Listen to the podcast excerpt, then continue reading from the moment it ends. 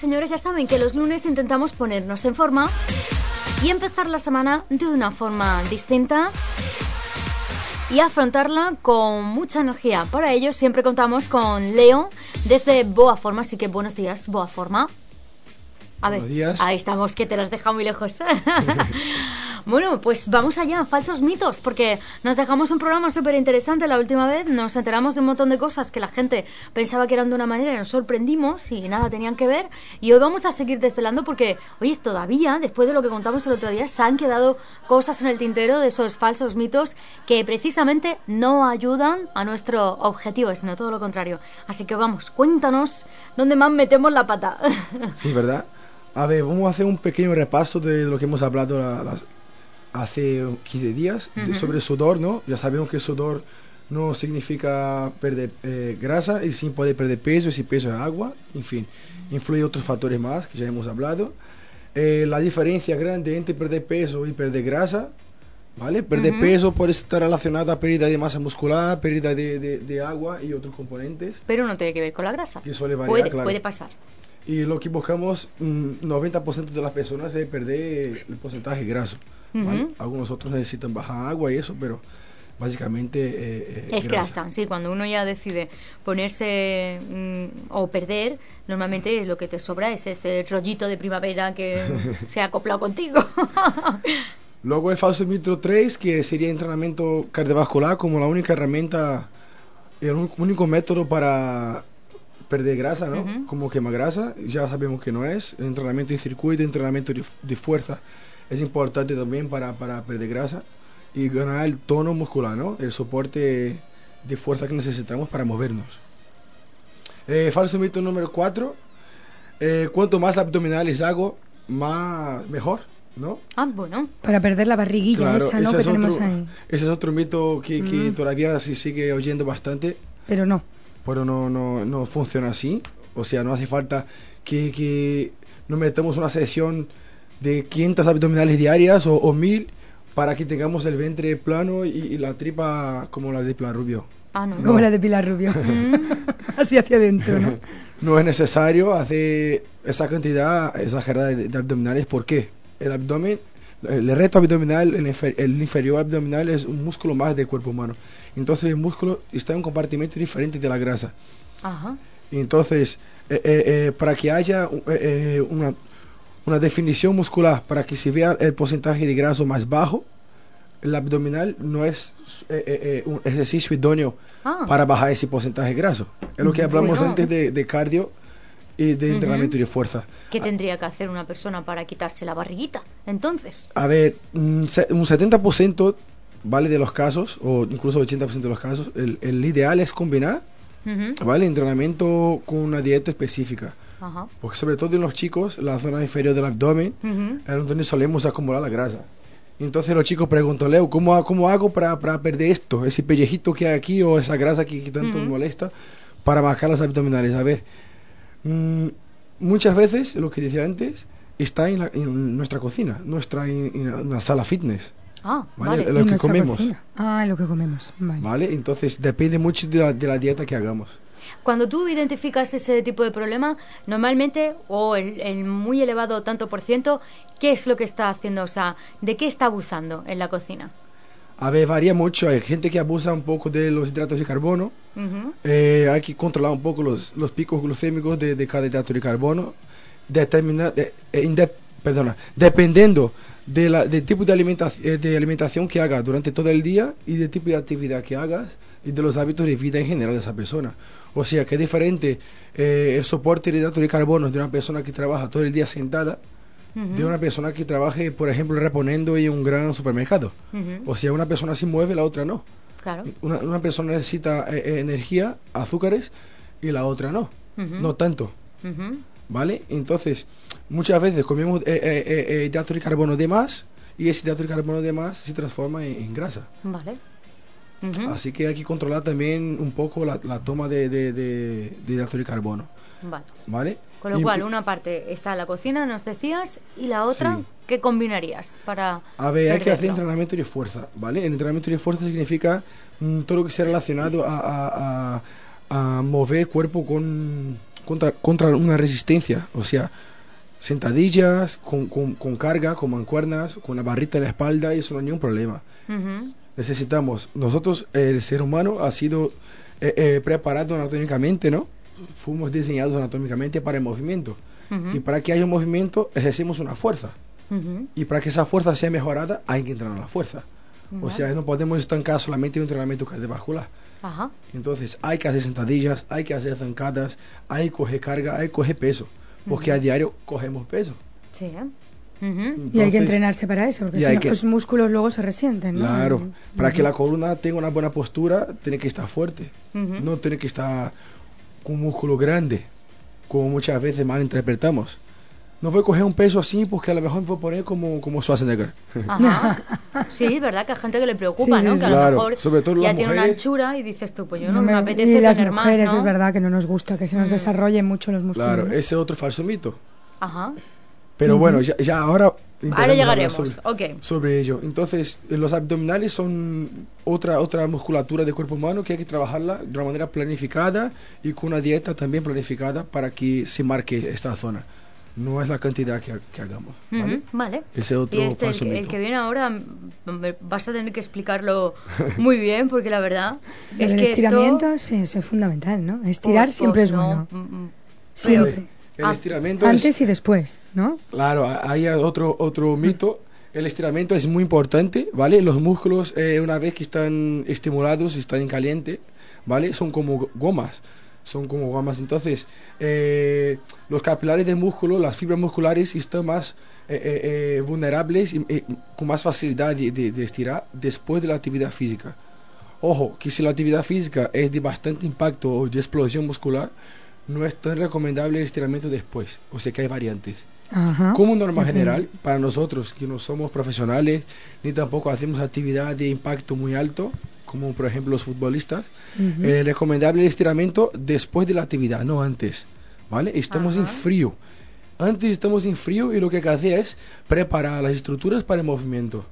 Ajá. No da un, un- un- un Algo estímulo- suave, ¿no? Un estiramiento ahí agachándote y tirando de las piernas, no muy fuerte. un poco de movilidad articular, rotación de los hombros, rotación de la cadera, eh, eh, eh, preparar la rodilla, elevar la rodilla hasta la altura de cadera, rotar el tronco y luego después de la actividad, ¿vale? Hacer un estiramiento dando énfasis en la musculatura que habéis entrenado. Por ejemplo, he salido a correr, pues doy un poquito más de énfasis en la musculatura de las piernas, en Ujú. glúteos, en, en isquiotibiales, ¿vale? En los cuádriceps, en gemelos. Eso de, a posterior, después de, de, Vale. de De haber hecho ¿vale? Ujú. Incluso Sí, porque si no nos podemos hacer daño, ¿no? Eso si es. tú te pones a hacer un estiramiento fuerte de piernas o abrir las piernas y bajar y estás en frío, pues te puede hacer un daño en el aductor Claro, que, que luego te pase una factura más grave claro. de la de, de la de calentar, que no es para calentar, sino que ya Claro. está rompiendo la fibra de, Ahí está. del Yo aductor. no puedo dar una- un estímulo a las estructuras que están frías, si no están con su coeficiente elástico eh, alto, en frío. Yo tengo que aprovechar que ya estamos en calor, que tengo músculos más blanditos y ahí ya hago el estiramiento. Vale. Y así ayuda a prevenir las lesiones. ¿Vale? Eh, Falso Ah. mito, verás. Número 6, a la- las agujetas, ¿vale? Agujetas, no el vaso con azúcar, ¿vale? De agua No. con azúcar. Es mentira que Eso se te es. quitan las agujetas con el vaso de Eso no azúcar. se quita. Yo lo he probado y a mí no se me han quitado. Yo, No. como lo decía todo el mundo, digo, lo voy a probar. Las Mentira, a mí no se me ha quitado nunca. Ahí está, muchas veces por hacer una, un, eh, eh, eh, una actividad con, con exceso, ¿no? O con mucho impacto, por ejemplo. Sí. Por ejemplo, el fútbol, el pádel, son actividades que, que trabajan la musculatura con contracciones co- eh, eh, excéntricas y con mucha explosión, ¿no? Solemos tener agujetas. Entonces, son micro roturas fibrilares, ¿vale? Y, y no son curadas con agua con azúcar. Y sí podemos eh, eh, ayudar a recuperar con una actividad de bajo impacto un día después. Por ejemplo, si hoy, si ayer he jugado de fútbol una hora con mis amigos y hoy tengo agujetas, Estoy reventado, me duelen hasta las pestañas. claro, lo típico. ¿no? Debería irme a andar. Claro, ir, puede andar un poquito para ayudar a esa recuperación. Eh, eh, hay tipos de, de estiramientos, son estiramientos miofaciales, que cu- son con rulitos o con unas pelotitas, y es una musculatura va a ayudar también ahí poco a poco recuperando la- Recuperando. la- las fibras musculares. Y sobre todo alimentación, que los músculos se nutren con proteínas y va a ayudar también a regenerar la- los tejidos musculares. Entonces, si comemos proteínas, Claro, la proteína va a venir bien bajarán, para recuperar también. bajarán las agujetas. Eso es. fíjate, no agua con azúcar. No, Que en realidad, ¿qué te hace el agua con azúcar? Nada. Nada. Vamos, nada. Picarte los dientes a lo mejor. ¿no? Claro. Es una cosa.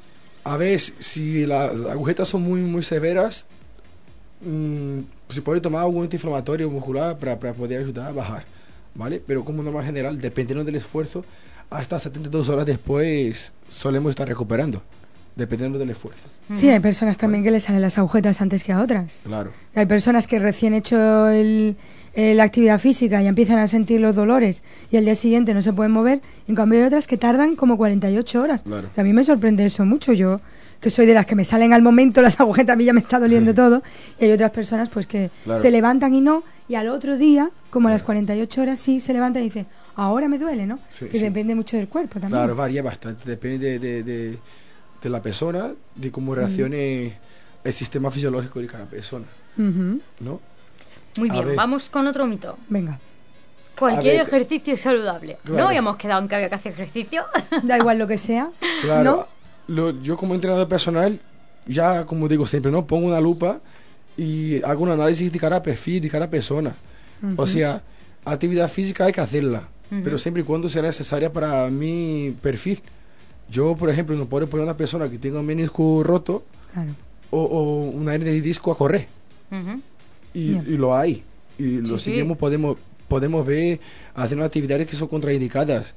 A ver, hay que hacer las cosas con sentido común. No y- tenemos y- que ir en contra de nuestro cuerpo. Claro, Porque entonces y planificada. Yo, nos por podemos ejemplo, hacer daño, ¿no? claro, yo, por ejemplo, en la sala tengo una chica que tiene diabetes tipo 1 y tengo que estar controlando todo, todo el momento su, su glucemia y, y su intensidad cardiovascular. Yo no puedo subir la intensidad cardiovascular de esa persona dependiendo de, de, de, de la... A, a ver, esa persona tiene una, una, una espe- una- un problema especial, ¿no? Sí, Entonces, específico. Específico para ella. Entonces yo no puedo alcanzar un, un pico muy alto. Tengo que estar trabajando en una zona aeróbica continua. Eh, cuidado. ¿Cómo, ¿Y cómo controlas eso? Que me produce Claro, mucha con- curiosidad. Con, con el pulsómetro, ¿vale? El Ajá. pulsómetro es una herramienta que mide toda su frecuencia cardiovascular. O sea, que en ella, por ejemplo, Ella lo tú lleva lo puesto, consideras lo imprescindible. lleva puesto para que tú que paras, ¿no? Cada cierto Claro. tiempo paras. A ver, vamos a mirarlo. ¿Cómo estás ahora? Claro, tengo que trabajar en una zona entre aeróbica y rozando un poco anaeróbica. No puedo subir mucho la intensidad. Una zona óptima para que ella pueda consumir ese azúcar mm, sin hacer un esfuerzo intenso. O sea, en largo Excesos, tiempo, ¿no? claro. Todo es planificarlo. O una persona que tiene hipertensión también, una persona que tiene cardiopatía. O sea que cada uno tiene un, un perfil diferente y, de- y- y el ejercicio varía. O sea que eso hay que controlarlo también. Entonces es recomendable que antes de que empecéis a hacer una actividad física, sepáis qué actividad debo hacerla. ¿Vale? Buscar un profesional y, y- y- nosotros indicamos. Vale, perfecto. Bueno, esta me gusta mucho. Dice, las comidas que no son light engordan. Bueno, esto fue por un boom porque cuando empezaron a salir todos estos alimentos de los que no teníamos conciencia eh, y la tele empezó a bom- a bombardearnos, lo que Claro. la gente pensó era todo lo contrario. Era, pasamos a, si me lo como light, no me va a engordar. Claro, Y ahora, ahora vamos al revés, ¿no? Ahora nuestro pensamiento dice, si la comida no es light, no me sirve que me va a engordar. claro. A ver, todas las comidas tienen calorías y hay que controlar la ingesta calórica. Sean light o no sean light. Claro. Entonces, eh, no abusar de, de los light. y- Pero, pero tú estás a favor, en contra, lo recomiendas, no, Te- te depende del perfil, lo ves como una ayuda o, o te parece que ya tenemos una lo mismo, alimentación mm, que no necesita de si lo haces bien de esas cosas ver. light. Por ejemplo, el pan integral y el pan multicereales. Para muchos el pan multicereales es light. Pero la diferencia es que el, el aporte de fibra que tiene uno y, y- y otro no tiene. Y la harina que este- está hecha el pan. Pero engordar Entonces, engorda lo mismo. Claro. Es pan, ¿no? Pero claro, hablando eh, funcionalmente hablando, eh, eh, los hidratos de carbono del pan de centeno o de un pan multicereales van a ser digeridos más lentamente y aumenta la saciedad de la persona. Entonces, va a ayudar a que coma menos y que tenga un pico glucémico diferente del otro. O sea, hablando de un, de un refresco, por ejemplo, yo desde luego refresco no me gustan. Ajá. Porque aún siendo light tiene su punto de, de, de- de azúcar. Sí. ¿vale? Los, los ceros sí recomendaría, porque ya no tiene tanto azúcar, son ceros en azúcar. O sea que Yo prefiero que la persona primero se centre en cambiar sus hábitos alimenticios en general, que haga sus cinco tomas diarias, que coma cinco veces al día, que eh, empiece de la base de la pirámide alimenticia, que es comer bastante hidrato de carbono, comer verduras, comer frutas, variar en las raciones de frutas, variar en las raciones de verduras, comer sus proteínas magras, evitar los grasos, evitar, evitar el, punto máximo de la pirámide, la puntita, que son las grasas, son las chucherías, que son las bollerías industriales. Eso hace puntualmente. Lo que pasa es que hacemos de manera invertida. Sí. La base de la pirámide hoy se centra en, comidas que son ricas en, grasas, son chucherías, son refrescos, o sea que hay que Claro. sí, sí, la base no es esa verdura o esa proteína de la que estamos hablando, claro. Con lo cual, claro, nos está pasando una factura que luego a ver quién la compensa, ¿no? Claro, entonces es eso. Antes de empezar con los alimentos light, para, para mí eso es un, como un laberinto, nos engañamos y acaba que va a ser más o menos lo mismo. Hay que hacer cinco tomas diarias y comer como siempre hemos, como como norma general sabemos. Sí, lo que pasa es que, claro, vamos a lo fácil, ¿no? Nos parece que todo lo light no lo tenemos ni que pensar y no lo podemos comer. Claro. Mantequilla, por ejemplo. Si me compro la mantequilla light, pues me puedo hartar de desayunar mantequilla porque es light. Y al final come un poco más de calorías y todo. sí, también puede ser. También puede ser. Que tu cabeza te dice que puedes. Claro. como el light tiene menos calorías, pues me puedo hinchar. Bueno, pues ya, ya, vemos que hay un montón de cosas que están integradas en lo que creemos que se debe hacer cuando queremos mejorar nuestra salud y que no tienen nada que ver, sino que están jugando en nuestra contra. Bueno, como siempre leo lo que tú decías, ¿no? La, si necesitas que te echen una mano, pues esa es eh, la mejor manera de, de, empezar un poco pues a buscar tu, tu salud y tu, y tu bienestar cómo pueden contactar contigo si ahora nos escuchan y dicen, bueno, pues después de lo que me ha dicho Leo, resulta que no voy tan bien encaminado. A ver, nosotros eh, estamos aquí para ayudaros, ¿vale? Sé que, que son muchos casos diferentes. Si queréis contar alguno de vuestros casos, escribirme para mí en leo.boaforma.es o contactar por Facebook en Boaforma Personal Trainer y directamente hacer una visita esa semana para el mes de mayo hay una oferta nueva. Si lleva un amigo, pagáis solamente una cuota. O sea que nos ponemos todas las facilidades para que empecéis vuestro programa de actividad física. Y ahí, tanto con deporte como consejos de alimenticios o todo lo que sea relacionado a la actividad física, contar con ellos que vamos a asesorar en todos los sentidos. Estupendo. ¿Vale? Bueno, pues seguimos. Seguimos intentando tener buena forma claro que sí. y hacerlo de forma saludable. Muchas gracias, Leo. Sí. A vosotros, pasad buena semana. Igualmente. Pues ya saben, señores, que nosotros intentamos que los lunes y gracias a Leo nuestra figura y nuestra salud, sobre todo, mejore. Nos vamos con un consejito, así que si te, quedes, eh, si te quedas con nosotros, nos vamos ahora mismo a disfrutar de algunos buenos consejos.